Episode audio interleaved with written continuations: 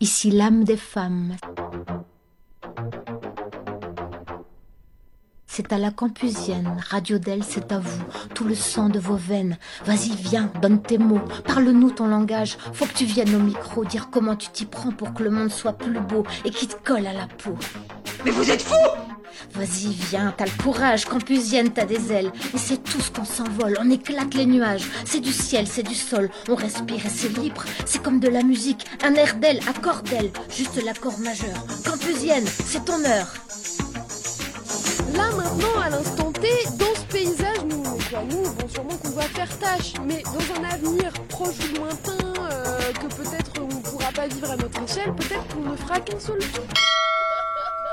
Il y a une femme là-dessous.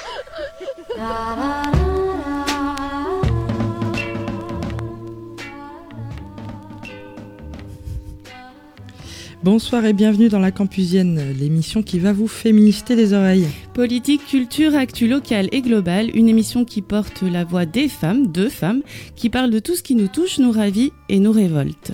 Ce soir, on vous parle de plein de choses, de validisme ordinaire avec la chronique de Cécile. Sophie nous reparlera du viol, mais cette fois avec un témoignage.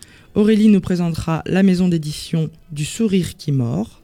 Isabelle nous fera part de ses découvertes de rue et on parlera également de transidentité dans la chronique podcast. Mais on commence cette émission par un peu d'économie Aurélie. Oui, il y a quelques semaines, euh, je suis allée du côté de la fac de la Rotonde pour rencontrer une femme, évidemment, Ekram Bouptan. Alors, Ekram Bouptan travaille au CERDI, c'est le Centre d'études et de recherche en développement international.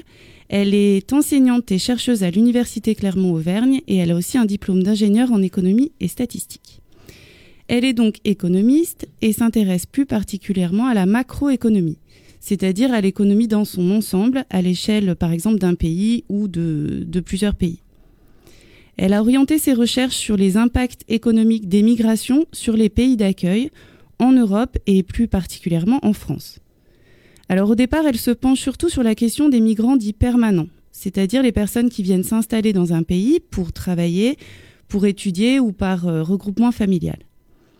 Et puis à partir de 2015, un nombre plus important de demandeurs d'asile arrive en Europe et l'argument économique est omniprésent dans le débat public. Et oui, l'accueil des migrants humanitaires coûterait cher, ce serait une charge pour les pays d'accueil. Pour autant, elle s'aperçoit qu'il n'y a pas d'études scientifiques sur la question. Elle va donc inclure ces populations dans ses recherches pour mesurer avec des données scientifiques l'impact économique de l'arrivée de ces migrants. Elle et son équipe se basent sur des chiffres qui existent déjà, hein, donc à savoir le nombre de personnes qui arrivent sur un territoire. Et euh, ils mettent en lien l'ensemble des indicateurs économiques qui sont à disposition avec une méthodologie reconnue en économie, et ce sur la période de 1985 à 2015. Les résultats de ce travail sont publiés cette année et on écoute tout de suite ses conclusions. Donc, à, l'issue de notre euh, évaluation euh, statistique, ce que on démontre, c'est que les effets économiques des demandeurs d'asile ne sont pas les mêmes que les effets économiques. C'est un premier résultat qui était attendu. Le deuxième résultat, lorsqu'on regarde le flux de demandeurs d'asile, c'est au moment où ils arrivent en fait dans les économies d'accueil, on n'observe pas d'effets visibles, d'effets ce qu'on appelle en économie statistiquement significatifs sur les économies d'accueil au moment où ils arrivent. Et plus précisément, pendant les, quatre premières années, suivant l'arrivée en fait d'un flux de demandeurs d'asile, il n'y a pas d'effet statistiquement visible sur le, euh, le revenu national, donc sur le niveau de vie moyen dans les pays euh, qui les accueillent, sur les taux de chômage ou sur les finances publiques. Il y a une augmentation des dépenses, mais qui n'est pas statistiquement en fait visible. Il y a aussi une augmentation des recettes. Et nous, ce qui nous intéresse, c'est d'évaluer le solde budgétaire, donc la différence des deux. Il n'y a pas d'effet visible. Ce qui est intéressant, c'est qu'au bout de 5 ans, donc autour de 5-6 ans, après leur arrivée, on observe qu'il y a un effet positif sur les économies d'accueil. Cet effet positif reste euh, relativement moins précis, moins visible que les effets qu'on capture pour les migrants permanents. Donc, bien sûr, on explique ce résultat par le fait que les demandeurs d'asile ont des difficultés, en fait, à l'arrivée de s'intégrer tout de suite dans, dans les économies d'accueil. Il y a des procédures qui sont la procédure de la demande d'asile et qu'il n'y a qu'une petite partie des demandeurs d'asile qui arrivent dans les pays d'accueil qui accèdent au séjour permanent, leur permettant d'avoir les mêmes droits et les mêmes obligations que la population résidente. Par contre, lorsqu'on regarde les migrants permanents qui n'ont aucune contrainte, c'est-à-dire que dès lors qu'ils arrivent, ils ont la possibilité de travailler, euh, de euh, à la fois euh, profiter des dépenses publiques et contribuer aux, aux recettes fiscales, ce qui est intéressant de voir, c'est que les migrants permanents, dès leur arrivée, dès l'année où ils arrivent, ils ont un effet qui est positif sur le niveau de vie. Donc on a une augmentation de la variable niveau de vie qu'on mesure avec le produit intérieur brut rapporté à la population. On a une augmentation du taux d'emploi et on a une diminution du taux de chômage. Donc jusque-là, c'est des résultats qu'on avait déjà établis pour les migrants permanents, mais ce qui est, le, nouveau résultat dans cette étude, c'est que on montre que l'augmentation des recettes fiscales liées aux migrants permanents fait plus que compenser l'augmentation des dépenses publiques totales. Et donc on a un effet, euh, total, un effet euh, net sur les, le solde budgétaire qui a un effet positif. Et donc effectivement, les flux migratoires lorsqu'ils augmentent, si on considère cette période sur laquelle on a travaillé, donc de 1985 jusqu'à 2015, sur cette période-là, compte tenu de l'information dont on dispose, les flux des migrants permanents, non seulement ce n'est pas une charge économique, même les flux migratoires dans leur ensemble, y compris les demandeurs d'asile, ce n'est pas une charge économique, voire c'est plutôt une opportunité économique. On a plutôt, en fait, ce qu'on arrive à mesurer, ce sont plutôt des effets positif pour les économies d'accueil. Je vais dire deux mots, c'est comment on explique ces résultats-là. Et donc pour les migrants euh, permanents, parce que c'est une question qu'on a pu creuser par ailleurs pour les migrants permanents, puisque les migrants permanents, euh, on dispose de plus d'informations que sur les demandeurs d'asile. Donc on a regardé avec des détails. Dans les dépenses publiques, ce qu'on avait constaté, c'est que euh, les transferts, donc les transferts, c'est principalement les prestations sociales, donc les transferts diminuaient, les transferts par tête rapportés à la population, diminuaient suite à l'arrivée des migrants. Et si on regardait les dépenses euh, sociales, donc on regardait les dépenses familiales, parce que la question toujours se pose, dans l'opinion publique, les migrants, ils arrivent, ils ont beaucoup d'enfants, donc ils augmentent, ils profitent des prestations familiales. Sauf que dans l'équation, on oublie les prestations retraite et qu'on est dans des pays où les prestations retraite représentent la majorité de nos transferts sociaux. Alors on a testé. On a regardé quelles étaient les implications des flux migratoires sur les dépenses familiales par tête. Comme attendu, les dépenses familiales par tête augmentent suite à l'arrivée des migrants. Euh, d'autre part, on a une baisse des dépenses de retraite rapportées à la, à la taille de la population, et comme on l'attendait aussi, c'est que lorsqu'on prend l'ensemble des dépenses sociales dans leur ensemble, donc les retraites avec les familles, au final, l'effet est plutôt en fait une baisse des dépenses, donc une baisse de la charge des dépenses sociales rapportées à la population. Et donc, en fait, c'est un, un, mécanisme qui est lié à la démographie. Les migrants qui arrivent sont jeunes, donc ils sont à 80% âgés de 15 à 64 ans, donc en âge de travailler. Et plus précisément, ils sont à 65% âgés de 18 à 34 ans. Donc ils sont à un âge effectivement où ce sont des contributeurs, euh, contributeurs nets au système euh, de protection sociale où il y a des transferts intergénérationnels.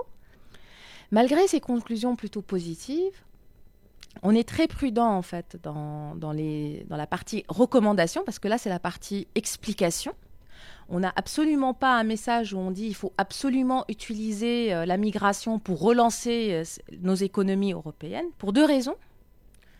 La première, on ne parle pas d'une politique budgétaire où il faut simplement s'endetter ou lever des impôts supplémentaires pour faire une politique économique. On parle de personnes qui décident ou pas de venir dans un pays. Donc on parle d'hommes et de femmes, et voire des enfants. Et euh, la deuxième question, c'est que l'évaluation d'un impact économique de la migration n'englobe pas toutes les conséquences de la migration, parce que la migration, c'est une question qui est, qui est une question qui relève de plusieurs disciplines en sciences sociales, mais chez les, même chez les scientifiques. C'est une discipline qui est traitée par les démographes, par les sociologues, par les ethnologues, par les juristes.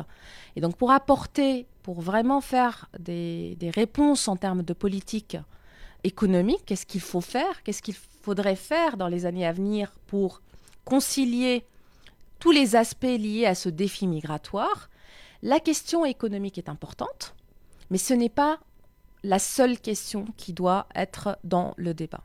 Et c'est la raison pour laquelle ce qui nous intéresse dans, les études qu'on effectue, et principalement dans cette étude, c'est que ce qui est clair, c'est qu'on n'a pas une charge économique compte tenu de l'information dont on dispose. L'arrivée de migrants euh, dans les pays d'accueil européens et l'arrivée des migrants en France en particulier a eu plutôt des effets favorables pour les économies. Le problème, c'est que dans une société, il n'y a pas que l'économie, et que la question migratoire, c'est une question qui euh, passionne le débat public et qui pose des problèmes diplomatiques et politiques épineux dans le débat. Mais ce qu'on pense, c'est que ce n'est pas la peine de se charger d'un fardeau supplémentaire qui est la question économique, si le problème qui est posé par la question migratoire, c'est d'autres questions d'intégration, de d'assimilation, de à quelle société on aspire, donc des questions sociétales, ce n'est pas la peine de s'encombrer avec un argument supplémentaire qui n'en est pas un, qui est la question économique. À votre avis, pourquoi cet argument est omniprésent dans le débat public? L'argument économique est souvent utilisé euh, dans le, débat public parce que c'est facile d'utiliser l'économie. Euh, les personnes pensent avec un raisonnement simpliste, en ayant une vision, ce qu'on appelle une vision partielle, pensent qu'effectivement, euh, c'est plus facile de manier en fait un argument économique que de justifier et de discuter la question sur un plan culturel, assimilation, euh, les questions religieuses. Donc c'est plus facile d'assumer euh, une question de coût-bénéfice qu'une question effectivement de discuter profondément sur une question sociétale. Donc je pense que c'est la raison principale qui explique qu'on se saisit plus facilement d'un argument économique. Comme ça, en fait, on ne se complique pas la vie en fait avec, avec d'autres arguments. Euh, les arguments simplistes sont aussi très, euh, très populaires en fait dans, dans, la discussion. Donc les gens aiment bien en fait avoir cet argument simpliste de type un immigré, un chômeur. Donc si les, immigrés n'étaient pas là, donc on n'aurait pas ces, ces chômeurs-là. Donc ça, effectivement, dans l'opinion publique, c'est cet argument-là, il est assez, euh, il, il, a une force de où les gens se reconnaissent peut-être parce que c'est simpliste. De toute façon, chaque individu va se faire son opinion à un moment donné. C'est juste en fait l'offre aujourd'hui en termes de migration, c'est une offre qui est proposée par les médias grand public et qui est généralement monopolisée, ou la parole est monopolisée par des polémistes qui ne travaillent pas nécessairement sur la question, qui n'ont pas de d'évidence scientifique ou statistique à opposer et qui, sont juste là en fait à raconter toujours la même chose. En fait, on a l'impression, je sais pas, moi j'ai j'ai 38 ans, ça fait euh, plus de 30 ans que j'écoute exactement les mêmes arguments en France. Euh, sur la migration. et ça, ça, dure en fait. Maintenant que je travaille sur la question, je regarde un petit peu aussi euh, les journaux des années 60, 70. C'est toujours les mêmes arguments en fait qui reviennent. Donc euh, pourquoi pas, discutons. Mais les personnes qui sont en train de nous raconter que c'est un coût économique, c'est une charge pour nos économies occidentales, j'aimerais bien qu'ils me disent aussi sur quelle évidence eux, ils se basent sur ces questions-là. Et ne pas simplement nous sortir un chiffre de type euh, le projet de loi finance qui a été voté en 2018. Il y a un milliard pour euh, la mission euh, immigration, asile et intégration. Donc la migration coûte un milliard. Très bien, regardons combien coûte l'éducation. Alors si on veut avoir ce genre de discours pour toutes les politiques publiques, qu'on met en place dans ce, dans ce système qui est un, qui a un acquis social, qui, ce système de protection sociale qu'on a en France, si on va sortir chaque chiffre séparément et faire une discussion là-dessus, ça, n'avance pas le débat. Voilà, donc c'était euh, une interview d'Ekram Bouptan. Vous pourrez retrouver l'intégralité de l'interview sur euh, le site euh, le cri de la girafe. .org. C'est le moment d'entamer la première pause musicale de cette émission pour une fois, c'est pas une femme qui chante, mais c'est pour faire plaisir à Aurélie Barrington Levy. Oh. Here I Come. Double, double, double, swing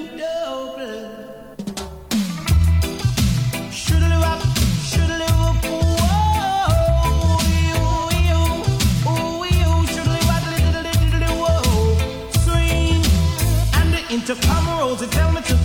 So she didn't have a daughter, she did have a son. She said the lift doesn't work, run up the stairs and come. And if you don't come quick, you're not gonna know that's fun. So I grab a bunch of flows and I started to run. Here I come, whoa. Two months later, she said, Come and get your son. Cause I don't want your baby to come tie me down. Now because you are old and I am young. Yes, while I'm young, yes, I wanna have some fun. Run me down. Should Shoodly waddle diddly woodly diddly whoa. I'm broad, I'm broad, I'm broader than Broadway. Yes, I'm broad, I'm broad, I'm broader than Broadway. When you go to Volcano, it's like a stage show. You have man that swing DJ and blow. Pull it down,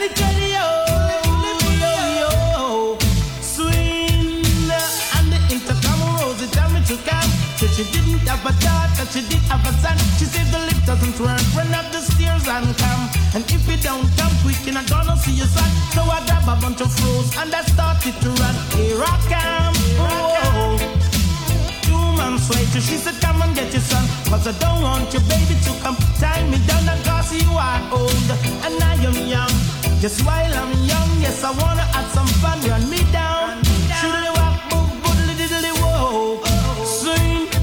Exercise, exercise, exercise then size way. Extra broad, extra broad, extra broader than Broadway. And the intercom Rosie tell me to come. So she didn't have a daughter, she did have a son. Here I come. Swing. Cause I'm broad, I'm broad, I'm broader than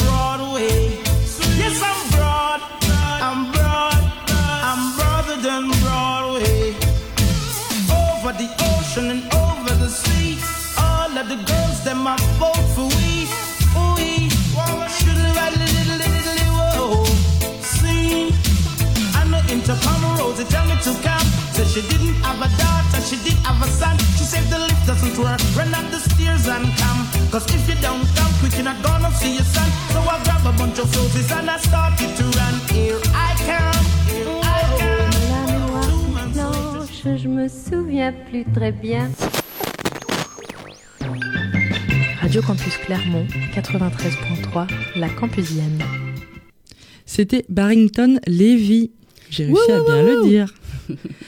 Et tout de suite, on part euh, sur la chronique de Cécile qui nous parle du validisme ordinaire. Il y a des mots qui travaillent contre nous, des mots qui, sous les dehors de l'évidence et du sens commun, introduisent des frontières au sein de l'humanité.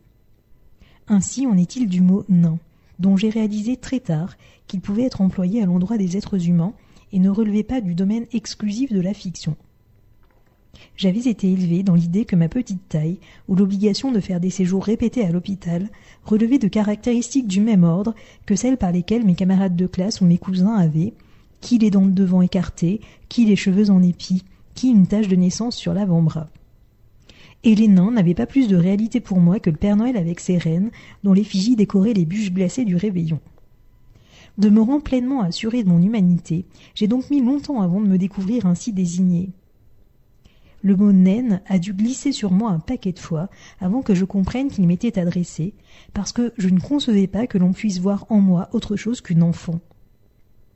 J'ignorais alors qu'une nature se tenait tout entière dans les cinq lettres d'un substantif. Depuis, ce mot m'a toujours fait froid dans le dos, et je le soustrais par réflexe à ma lecture lorsqu'il m'arrive de le rencontrer dans un texte, comme s'il avait fallu le tenir loin de moi pour éviter qu'il ne m'absorbe, pour échapper à la naturalité de ma différence qu'il prétend justement énoncer. Et je reste médusée par la facilité avec laquelle certaines personnes m'ont signifié que j'étais une naine avant de me reconnaître comme une femme, avec la même assurance que celle par laquelle ils auraient identifié une fourmi ou un pélican. C'était cela bien souvent qui, lorsque je tentais de leur faire comprendre combien leurs propos étaient stigmatisants et déshumanisants, se récrier contre le politiquement correct, qui empêche de dire tout haut l'évidence d'une réalité qui apparaît à quiconque est équipé de bon sens. J'étais une naine, comme la fourmi est fourmi. C'est cette apparente évidence qui rend ces désignations si aliénantes et si efficaces. Je ne compte plus le nombre de fois où des inconnus m'ont interpellé pour m'annoncer que je leur faisais penser à Mimimati, comme si, appartenant à la même espèce, nous ne pouvions que nous ressembler. Et ceux qui utilisent la formule les gens comme vous, dont l'usage repose exactement sur les mêmes ressorts de naturalisation. À chaque fois qu'on me la scène, cette expression me donne l'impression qu'il existe dans le monde une internationale des gens comme moi, unis par un lien d'ordre biologique fondant une mystérieuse connivence, et que nous pourrions nous réunir la nuit dans des grottes avec de grands chapeaux pointus, en psalmodiant dans la langue des gens comme nous. Il y a quelques années, il s'est passé quelque chose qui a changé ma vie. Je me suis mise à me déplacer avec un fauteuil roulant. C'est alors produit un miracle du même ordre que si j'avais grandi de 60 cm. J'ai terminé ma carrière de naine pour devenir une handicapée. Désormais associée au pictogramme des places de parking réservées davantage qu'au cortège de figures fantasmagoriques que convoque le substantif nain, je suis moins exposée aux remarques de curiosité amusée, comme si l'on jugeait inconvenant de les adresser à une personne si ostensiblement handicapée. Mon fauteuil m'a fait sortir du registre du grotesque, mais pas pour autant de celui de la tragédie. On sait que les luttes d'émancipation sont aussi des luttes de mots, qui passent par le renversement du stigmate et l'imposition de nouvelles catégories. Il reste beaucoup à faire dans le domaine du handicap pour décaper les impensés, briser le consensus entourant certaines désignations essentialisantes en dévoilant les pièges que recouvre leur évidence supposée. C'est pourquoi je voudrais lancer un appel. Gens comme moi de tous les pays, unissons-nous. Prenons la parole, écrivons, fournissons des outils d'analyse et des réparties pour lutter contre les termes dégradants utilisés pour nous désigner. Montrons que le handicap est un champ de lutte terminologique et bien sûr politique. Et vive la lutte, euh, Cécile. Merci beaucoup, euh, Cécile. Nous la retrouverons avec un grand plaisir sur le plateau de la prochaine campusienne. Sophie, toi, tu voulais nous lire aujourd'hui un témoignage qui a été partagé, je crois, sur les réseaux sociaux. Oui, euh, un témoignage qui a été partagé sur les réseaux sociaux, dont la personne je connais très bien. Et euh, je pense que ce témoignage, il est intéressant euh, dans le sens où, à travers ce témoignage, on comprend les conséquences du sexisme, les conséquences de la culture du viol que je vous ai parlé la, semaine- la- dernière fois, euh, les conséquences que tout ça a sur notre corps, mais aussi dans notre mental de femme. Ce témoignage en dit long euh, aussi sur la prise en charge des victimes, ou plutôt la non prise en charge des victimes. Euh, du coup, euh, je vous laisse écouter ce témoignage. Donc, ma maladie ne semble avoir aucun sens, puisque tout d'abord, elle n'est pas délimitée. Deuxièmement, elle n'a pas de remède allopathique. Enfin, elle est psychiatrique. Elle n'a pas de nom. C'est tout juste si, il y a dix ans, un psychiatre a lâché névrose post-traumatique à ma question maintes fois répétée Qu'est-ce que j'ai? Cette réponse ne m'a pas satisfaite. Lâché comme un os à un chien affamé qui se jette dessus mais qui comprend très vite que ça ne le nourrira pas. Je me suis rendu compte plus tard que je souffrais sans doute de bipolarité, mon, ouver- mon humeur pouvant passer de l'euphorie la plus absurde à l'empathie complète, le soir étant la plage horaire la plus dangereuse pour mon régime alimentaire. Hyperphage, je ne me suis jamais résolu à me faire vomir, sûrement une peur primaire de petite fille. Avaler une grande bouteille de soda, un paquet de chips et une boîte de gâteaux en une soirée Avoir mal au ventre tellement le ventre est rempli et se sentir vide et honteuse. 30 kilos en trop. Mais c'est facile de perdre du poids, il suffit de rééquilibrer. Vous savez quoi? J'ai peur de maigrir, de redevenir belle gosse, la belle gosse que j'étais. Être belle, ne pas euh, excusez-moi, ne pas être belle, ne pas apporter à des, emmerdes. Être femme m'en apporte déjà. Alors, si tout le check Grace of course que je me, me trimballe peut limiter les assauts des inopportuns, ça me va. Ah, mais je me trouve horrible. Mais bien sûr, évidemment que je me trouve horrible et que je mets ma santé en danger. Je ne suis pas stupide, mais grossir, c'est une mesure de protection face aux hommes. Car il s'agit bien des hommes, ceux qui me touchent volontairement ou involontairement dans les transports d'Île-de-France. Debout, J'ai plus peur d'un homme qui me colle à cause du manque de place qu'une petite fille euh, près de moi. Assise, je suis souvent obligée de coller une de mes cuisses contre celle du passager d'à côté pour m'asseoir correctement. Le matin déjà, je pense à me laver, à mettre au sale mes vêtements sitôt rentrés le soir. Il s'agit bien de ceux qui m'ont violée, me laissant croire que j'en en étais pas, me culpabilisant de tu m'as chauffé et de mon état alcoolisé. Ne pas se souvenir de tout se souvenir de détails comme les odeurs. Se rappeler après des années certains faits, car tu as fait un de ces cauchemars que tu fais toutes les nuits, à un tel point que tu as peur de t'endormir. Au cours des seize années qui se sont déroulées, je ne me suis pas occupé de moi. N'en déplaise à ceux qui m'ont trouvé égoïste ou insupportable, et à ceux qui le pensent encore. Le poison d'un viol qui coule encore dans mes veines, comme une sorte de lobotomisation sociale.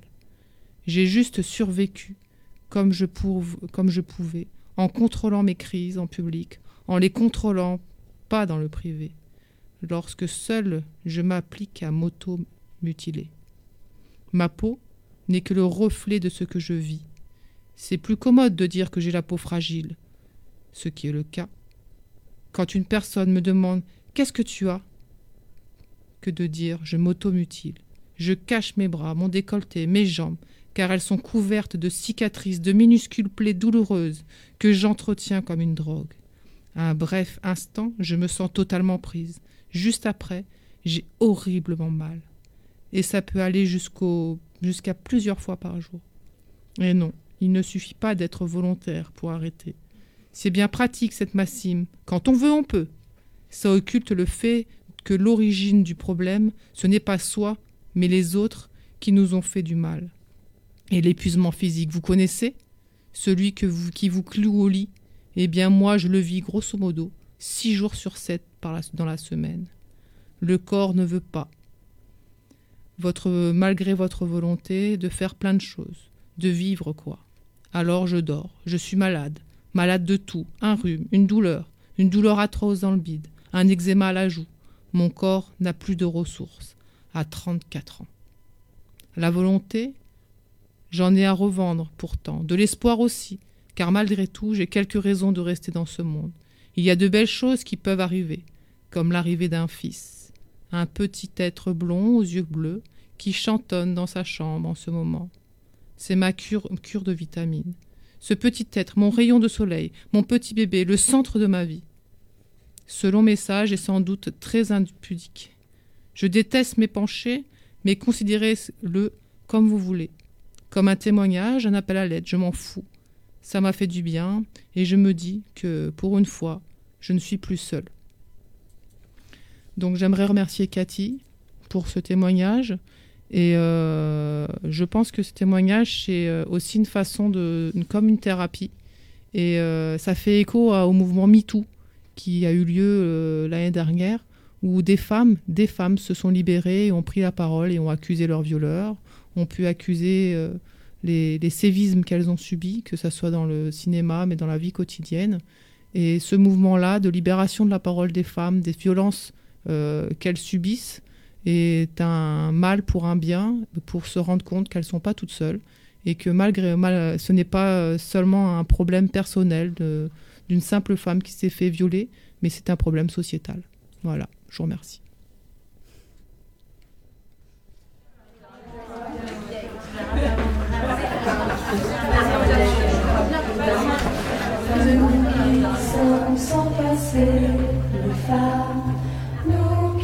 N'avons pas d'histoire. Depuis la nuit des temps, les femmes, nous sommes le continent noir.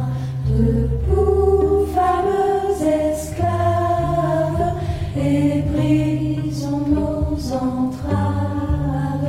Debout, debout, debout, asservis, humiliés,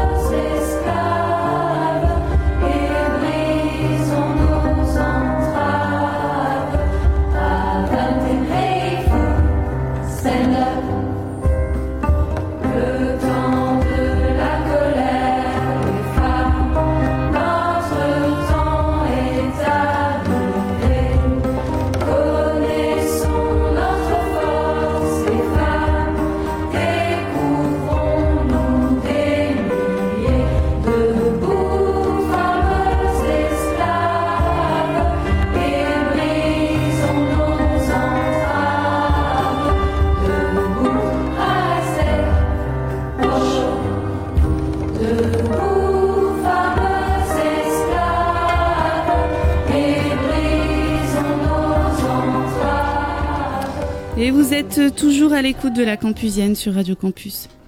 Tout de suite, on écoute Isabelle qui déambule dans les rues de Clermont à la recherche de... De quoi, Isabelle? Des mots, d'autres mots. Il y en a de toutes sortes. Il y a des mots dont on pense qu'ils ne servent à rien et qui font qu'on ne veut plus parler. Comme ces jeunes filles dans une manifestation il y a dix jours qui me disent qu'elles sont là parce qu'elles sont énervées, qu'elles n'ont rien à dire, parce que pourquoi voulez-vous qu'on parle? On parle depuis qu'on est tout petit, on ne nous écoute jamais. Il y a les mots qui n'existent pas, comme chez ces policiers de la BAC auxquels je suggère de parler avant de gazer et qui me disent Vous croyez qu'on a le temps de parler là en ce moment? Il y a les mots dont on se passe au profit de ce qu'on nomme les mesures de sécurité, comme au lycée Blaise Pascal pendant les manifestations de lycéens, où les collégiens et les lycéens ont été confinés à plusieurs reprises, sans que quiconque ne vienne expliquer la décision de cette totale fermeture, ni ne vienne expliquer à ces jeunes personnes l'usage abusif de la sirène alerte intrusion, réservée aux cas les plus graves, et qui ont un jour effrayé au-delà du raisonnable plus d'un élève planqué sous les pendant dix minutes, alors que des jeunes gens essayaient de rentrer à l'intérieur. Il y a les mots qui servent à vendre, qui appellent à la consommation. Nos rues en sont envahies en affichages et annonces publicitaires de toute taille. Dans nos rues, il y a aussi des murs que j'aime scruter pour y voir des affiches d'une autre nature, des signes, des graffitis, des mots tracés ou collés. Car il y a des mots qui s'écrivent et qui, sur les murs, s'organisent en petites phrases qui font mouche, en slogan, en appel ou plus rarement en texte. Mais il y a un texte en ce moment de Collé dans Clermont que j'ai attrapé rue Sainte-Claire dans l'encoignure d'une porte. Je l'ai lu, je l'ai trouvé intéressant, je l'ai photographié. En son centre, l'image de la silhouette d'un buste en capuche de dos, les deux index levés au-dessus de la tête. Il est signé une allumeuse hermaphrodite. Je vous le lis. Avis aux séducteurs. Le trop nombreux, relou de service.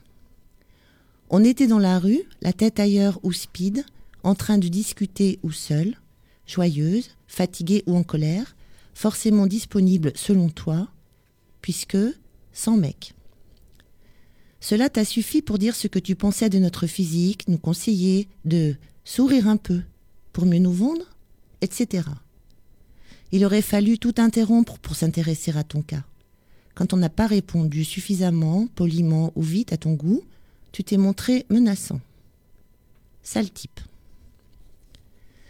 Ce n'est pas parce que je suis seule que je t'attends. Tes fantasmes dégoulinants ne me regardent pas. On se papouilla dans la rue et je t'ai senti te raidir à distance. Macho, religieux, kéké ordinaire, tu nous as identifiés comme deux garçons qui s'aiment. Une remise en cause insupportable de tes schémas étriqués. Regard lourd, insultes, menaces, coups. Tu aurais voulu nous faire rentrer dans tes cases. On s'embrassait avec une copine et t'as osé demander dans un rire gras si on avait besoin d'un mec. Sac à merde. J'étais dans la rue à diffuser mes idées, distribuer des tracts, coller des affiches. Il m'a fallu un petit temps pour comprendre que tu n'étais pas là pour discuter. L'envie d'en finir avec toute autorité, de passer à l'attaque de ce qui nous pourrit la vie, tu n'en avais rien à carrer. Pour toi, je n'étais pas une complice potentielle, mais un morceau de viande. Tu n'as pas compris que je m'énerve. Comment aurais-je pu me sentir flattée? De jour, de nuit, dehors ou chez moi, inconnu ou très proche, peu importe. Tu t'es cherché plein d'excuses pour minimiser tes actes. Tu as dit que j'étais la fautive, que je l'avais bien cherché. Après tout, on était en couple et je dormais à tes côtés. Il était tard, j'étais bourrée, je faisais du stop, j'étais habillée provocante, j'étais en train de tapiner. Dans ton esprit tordu, ça justifiait le fait de m'imposer ta sexualité, de te passer de mon consentement. Ordure. Tu es le seul responsable de ce qui s'est passé. Sur l'image, je vous le dis là, il y a un petit texte. Je n'attends de protection de personne, je ne ferai pas appel à la justice. Prends garde à ma vengeance. Et ensuite, je vais continuer à courir les rues, seule ou en bonne compagnie, de jour comme de nuit, habillée et me comportant selon mes désirs de subvertir cet existant mortifère. J'ai mieux à vivre, à faire, que de t'expliquer pourquoi tu es pénible, en quoi tes compliments, tes conseils, ta surveillance, tes réflexions permanentes m'oppressent. Comme tous ceux qui voudraient m'empêcher de vivre libre, tu risques de prendre des coups. Et c'est donc signé, en tout petit, une allumeuse hermaphrodite. Eh bien, il était une fois une princesse. Voilà la transition. Ras-le-bol des contes de fées.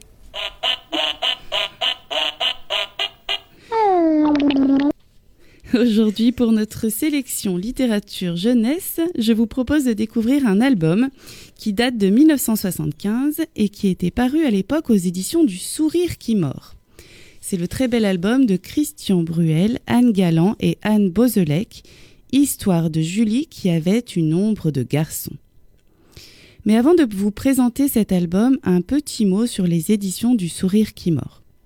Au début des années 70, Christian Bruel crée le collectif Pour un autre merveilleux, qui rassemble des universitaires, des artistes, des psychologues. Alors ensemble, ils étudient la littérature jeunesse de l'époque et s'intéressent en particulier à, je cite, la façon dont elle aborde les thèmes contemporains tels les statuts de la femme et de l'enfant, les représentations du monde du travail et des relations sociales entre individus. Suite à ces réflexions, il publie L'histoire de Julie qui avait une ombre de garçon et fonde la maison d'édition du Sourire qui mord. Alors ce nom fait référence à la volonté des éditeurs de dénoncer la mièvrerie ambiante de la littérature pour enfants alors en vigueur. Pour Christian Bruel, l'enfant n'est pas un être inférieur à l'adulte, il n'a pas besoin de protection mais d'ouverture sur le monde. Pour lui, l'enfance n'est pas rose et derrière le sourire, le sourire se cachent souvent les dents. Alors pour resituer un peu le contexte, dans les années 70, il y a une prolifération de ces petites maisons d'édition créatives, d'avant-garde et qui veulent briser des tabous. Euh, ces éditions renouvellent également euh, le champ de la littérature jeunesse, que ce soit en termes de propositions artistiques ou de sujets abordés. Mais elles questionnent aussi les processus de distribution. Alors les éditions du Sourire qui mord, par exemple, ne passent pas par les canaux traditionnels, mais s'appuient sur un réseau de relais, des associations, des bibliothèques, des groupes de parents. Leur travail est collectif et ils intègrent les enfants qui sont consultés pendant la conception du livre.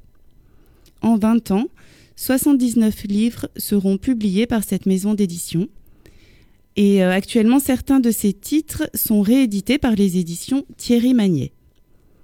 L'histoire de cette maison d'édition fait de cet album un livre emblématique. Il a en plus été censuré car il aborde des thèmes comme la masturbation ou le suicide. Alors, selon les éditions, la mise en page n'est pas la même, mais on retrouve toujours les magnifiques illustrations en noir et blanc et la couleur rouge qui va apparaître dans le dessin ou dans le texte par petites touches ou en couleur de fond. Je vous fais un petit résumé de l'histoire. Les parents de Julie lui reprochent tellement d'être un garçon manqué qu'un jour Julie se réveille avec une ombre de garçon, une ombre qui l'encombre et qui va la faire douter de sa propre identité. C'est un album qui aborde la question des stéréotypes de genre, des injonctions faites aux filles et de la souffrance qu'elles peuvent engendrer, mais aussi la question de l'identité liée au genre. On écoute tout de suite un extrait. C'est vrai, Julie, maman a raison. Tu es insupportable. Toujours à dire de vilains mots, toujours en train de tomber, toujours prête à faire une bêtise. Un vrai garçon manqué, voilà ce que tu es. Ah, pour cela, elle ressemble bien à ta sœur. Je te prie de ne pas mêler ma sœur à cette histoire. Julie n'écoute plus, c'est toujours la même chose. Garçon manqué, garçon manqué, garçon manqué, garçon manqué. Si bien qu'un matin. Maman, maman, regarde, j'ai une ombre de garçon. Mais non, ma puce, tu n'es pas encore bien réveillée, c'est tout. Tu vois bien, il n'y a rien. Je me demande où tu vas chercher des idées pareilles. Julie n'avait pas rêvé. Elle a bien une ombre de garçon. Mais, Mais personne, ne veut la croire.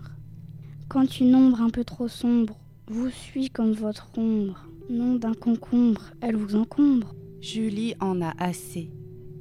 Cette ombre étrange qui tout mélange et la dérange. Que le diable la mange. Dialogue avec une ombre qui ne répond pas. Va-t'en. Tu fais peur à mon chat. Et un garçon, c'est même pas comme ça. Allez, laisse-moi tranquille. Je suis pas comme toi, moi. Je suis une fille. Dis maman, les ombres, ça mange de la lumière. Dis maman, s'il n'y a plus de lumière, ça fera mourir les ombres.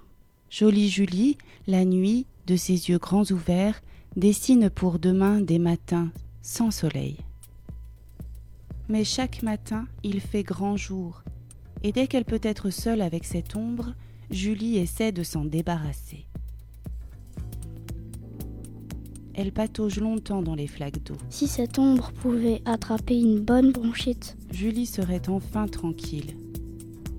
Cours, Julie. Cours, Julie. Ton nom est toujours, là. On l'aime bien quand elle n'est pas coiffée comme Julie. On l'aime bien quand elle s'assied mieux que Julie. On l'aime bien quand elle parle moins que Julie. Maintenant, elle ne sait même plus à qui elle ressemble. Même son miroir ne la reconnaît plus. Ce soir, Julie est découragée. Et si c'était l'ombre qui avait raison Elle n'est peut-être qu'un garçon Manqué en plus Avec cette fente entre les cuisses qu'elle aime bien toucher doucement. Julie ne sait plus qui elle est, puisqu'elle devrait toujours faire comme quelqu'un d'autre pour être aimée. Julie voudrait être petite, toute petite. Elle voudrait se cacher dans un trou de souris. Sous terre, les souris n'ont pas d'ombre. Elle au moins. Il fait toujours noir. L'histoire de Julie qui avait une ombre de garçon, un album sombre et lumineux à la fois, à mettre entre toutes les petites mains. Merci Aurélie. Tout de suite, un petit peu de musique. Je vous redonne un petit peu d'énergie avec Sampa the Great en featuring avec Nadim Din Gapsi. Je choisis toujours des noms hyper simples. Moi, je me mets en galère toute seule. Vous êtes bien dans la campusienne sur les ondes du 93.3.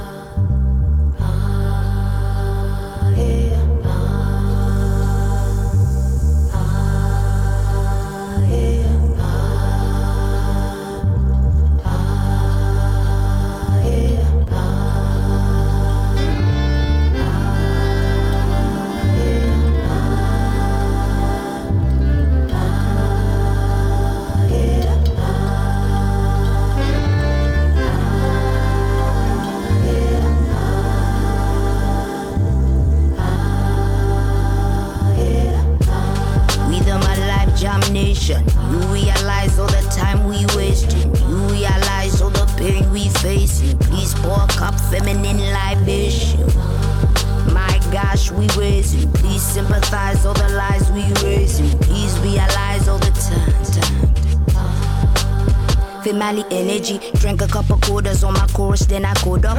If I rule the world, money stacks for all my daughters. Never ask for payment in the womb times nine. Now we see the blood on the street times try. Feminine energy, balance up the indestructible in the vaginal. Heaven in thine, heaven is mine. Spiritual, lyrical, mother sang sweetest taboo, rickle kind. If I was astonished by the level of shame, feminine energy, energy reign. Intuition and ambition, intuition shine. Intuition and ambition running through my veins. Pour out the love, let the healing begin. The birds and the bees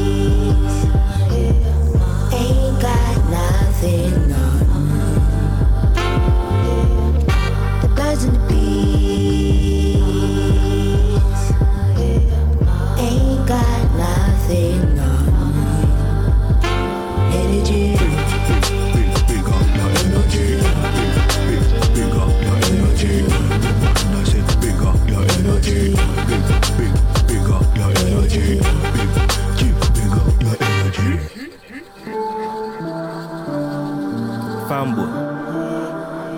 beg you listen me. I beg you open your ears for any waiting at they say. Waiting at they talk. Now serious talk at they talk go. No beating here speaking. Listen. In this world we deal, oh, member say ya, one day go come when we all go go. Before long, we go meet Mama Godo. Oh. When we dey meet Mama Godo, oh, tell me, waiting you go say. We the my life examination. You realize all the time we wasting. You realize all the pain we facing. Please pour a cup feminine libation. My gosh, we raising. Please sympathize. Archives sonores, émission, podcast, la campusienne laisse traîner ses oreilles. N'est-ce pas merveilleux? Et cette semaine, la Campusienne vous emmène une nouvelle fois vers la série documentaire, autrement appelée LSD, sur France Culture. La dernière fois, on vous a parlé de la masculinité et cette fois-ci, nous avons décidé de vous parler des transidentités, mais racontées par les trans. Racontées autrement et surtout demander aux intéressés de nous les raconter. Cette série nous fait à la fois un gros point sur l'histoire de ce combat, elle interroge différentes générations des cabarets des années 50 à nos jours, et elle fait le point sur les revendications transgenres d'aujourd'hui. C'est une série documentaire de Perrine Kervran, réalisée par Annabelle Brouard, et on écoute tout de suite un extrait.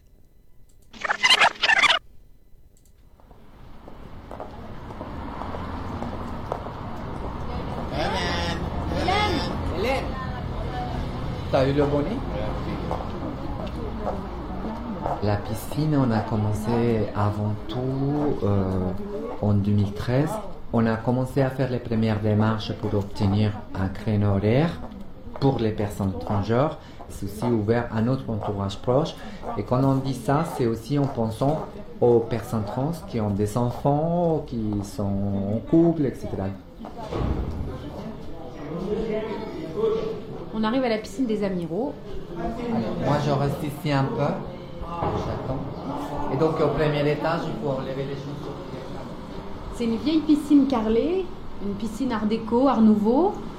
Et là, la piscine est vide, on l'a pour nous tout seul. Certains disaient que ça faisait 40 ans qu'ils n'allaient plus à la piscine. Le fait d'avoir initié leur transition, ça a été aussi le moment où il y avait une rupture avec le, sport, avec l'activité physique et avec les lieux publics euh, sportifs. Le créneau permet aux personnes de venir s'épanouir tranquillement sans la crainte du regard outrancier, du vestiaire qui ne sont pas adaptés et de devoir se justifier ou de devoir s'empêcher tout court d'aller faire une activité comme toute autre personne.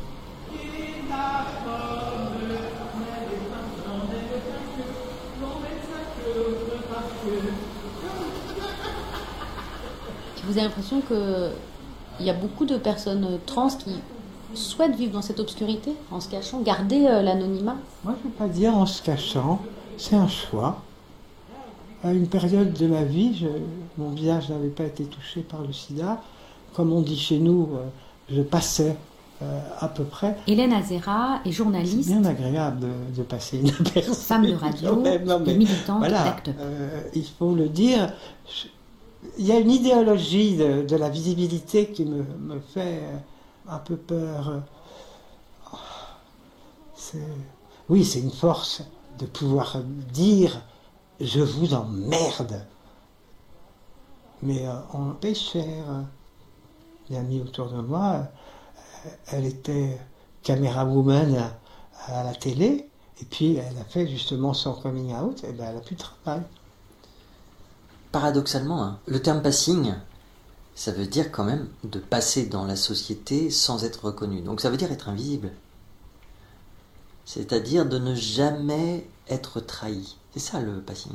La première fois que j'ai subi un examen médical que m'avait demandé mon, mon endocrino, on m'a dit euh, déshabillez-vous complètement et donc il me met sur la table d'examen. Mathilde Daudet est romancière. Là j'avais vraiment une vraie angoisse parce que c'était la première fois que je passais devant un corps médical et c'était pour moi le, le, le jugement euh, final. Est-ce que mon passage d'un genre à l'autre était véritablement réussi? Et puis on commence à discuter avec ce monsieur absolument charmant du reste qui commence à me parler de mes prothèses mammaires et qui me dit est-ce que je les supporte bien, etc. Enfin, il commence à me, poser des questions donc sur ma vie de femme. Je réponds très sagement à toutes ces questions sur le sujet des enfants il me dit que j'avais un corps qui était vraiment pas marqué par les grossesses. Je lui confirme en lui disant que j'ai fait beaucoup de sport et que par conséquent j'ai conservé effectivement un corps à peu près potable malgré mon grand âge. Et puis il euh, commence à aller un peu plus loin et il me dit euh, Et est-ce que vous vous souvenez de la date de vos premières règles? Et là, cette question, euh, en plus des autres, est venue me provoquer chez moi un fou rire que j'ai pas pu réprimer. J'ai donc euh, dit à ce médecin que j'étais effectivement transsexuel et qu'il n'y avait pas. Il avait le- son échographe à la main et il s'en est débarrassé. Le pistolet a rebondi sur mon ventre. Et il, s'en- il est parti en se prenant la tête dans les mains en disant Oh putain, putain, putain, putain. Il est revenu, il m'a rendu le rapport, il m'a dit J'ai été forcé de dire que vous me l'aviez dit. Puis J'ai dit Mais moi, ça ne me gêne pas, docteur, c'est vous qui sembliez gêné, c'est pas moi. Ça s'est terminé comme ça. Mais c'était pour moi l'examen réussi, avec mention. Parler du passing, il faudrait redéfinir qu'est-ce que c'est la transphobie. Donc, la transphobie, c'est le rejet et la haine envers toute personne travestie, transgenre, transsexuelle, hein, ou supposée de l'être. Donc, ça veut dire ton apparence fait penser que tu n'es pas crédible en tant que femme ou homme transgenre. Passing, donc, est un terme qui au départ signifiait euh, le fait de passer pour blanc quand on est une personne racisée, et qui a été réapproprié par les trans, euh, qui est d'ailleurs un, un terme qui est utilisé couramment par les trans. J'ai un bon passing, euh, j'ai pas un bon passing. Là où la transphobie se cristallise le plus, c'est quand les personnes n'ont pas un passing parfait Giovanna Rincon est militante tel que la société impose et aussi fondatrice de Accept ST. aux hommes et femmes aujourd'hui dans une société où bah, il faut être tellement euh, belle, tellement bien habillée, tellement bien colorée, tellement bien, etc. Et là, tu peux imaginer tout ce que la personne subit. Pour une personne transgenre, bah, le défi, c'est de devenir le moins repérable possible. De faire en sorte que la faille ne se voit pas du tout. Que là où il y aurait un doute, bah, la personne elle va faire tout le nécessaire pour que la doute ne se pose pas. C'est une angoisse permanente parce que est-ce que j'ai la voix suffisamment crédible? Est-ce que hum, ma morphologie est suffisamment crédible? Est-ce que je marche euh, correctement? Est-ce que euh, je réponds au pas? Tous ces questionnements autour du passing, c'est la folie pour les personnes. Et c'est pour cette raison que pour pouvoir lutter vraiment efficacement contre la transphobie, pour normaliser la vie, de, la présence, le droit à être partout pour les personnes transgenres, il faut aller au-delà du changement d'état civil. Il faut aller au-delà de cette notion de réassignation des parties intimes, puisque le problème, il n'est pas là. Le problème, il est dans ce putain de passing. Je pense que maintenant, beaucoup de gens euh, ne cherchent pas le passing. Certains le cherchent, et alors? Kate Bornstein, qui est une femme trans, on pourrait dire maintenant euh, non-binaire, mais qui disait un truc, moi, qui m'avait scotché, passing is oppressive. Je me souviens, elle disait, alors je vais voir la phoniatre, parce que des fois, il faut, euh, faut apprendre à placer sa voix. Et en France, imaginez, quand on veut être une vraie femme en France et qu'on veut euh, bien passer au niveau euh, vocal, sonore, il faut demander à la phoniatre de, parler comme un, comme un colibri, un oiseau, je sais pas. Et elle disait, mais non, moi je garderai ma voix. Sam Boursier est sociologue, Mais ces choix sont possibles. maître de conférences à Lille 3, Euh, à condition qu'il y ait une culture trans qui vous soutienne. performeur et fondateur du séminaire Le Zoo. Donc je pense que la notion de, de passing, moi je passe pas par exemple. Je passe pas parce que je- moi ce que je veux faire comprendre ou affirmer quand je suis dans des situations sociales, et c'est tous les jours dans mon quartier, où j'habite depuis 15 ans, ou dans, dans le train, la SNCF, on me dit, bon, madame, on- bon, je vais pas reprocher aux gens de me dire madame, mais par contre je leur dis, c'est monsieur. C'est pour dire, ah, en fait, on va faire quelque chose de consensuel, c'est moi qui décide, c'est pas méchant, mais c'est, voilà. Alors pour moi c'est fatigant, parce que je lui dis voilà c'est monsieur mais je suis un homme trans mais je suis pas non plus un homme enfin bon donc là ça devient mais c'est ça qui est intéressant le genre devient pas une transaction commerciale mais contractuelle et consensuelle bah pourquoi pas? Et ouais, pourquoi pas? Bah ouais, pourquoi pas? Cette petite fin est quand même, euh, ce- cette partie-là du témoignage est quand même assez confuse. Mais euh, cette notion de passing me paraît assez fondamentale pour comprendre ce qu'est la transidentité. Ouais. Et ce, donc- ce qu'ils vivent, en fait, en tant que personne trans. Ben, merci de nous avoir fait découvrir ça, Fifi. On ira donc écouter euh, LSD, euh, les transidentités racontées par les trans. Et voilà, l'émission touche à sa fin. C'était la Campusienne. On vous souhaite à toutes et tous de joyeuses fêtes. Joyeuses fêtes Et on se retrouve pour la prochaine émission le 28 janvier à 20h sur les ondes du 93.3. Radio Campus. Et joyeux Noël avec un petit peu de style drum de Noël. C'est la tradition campusarde.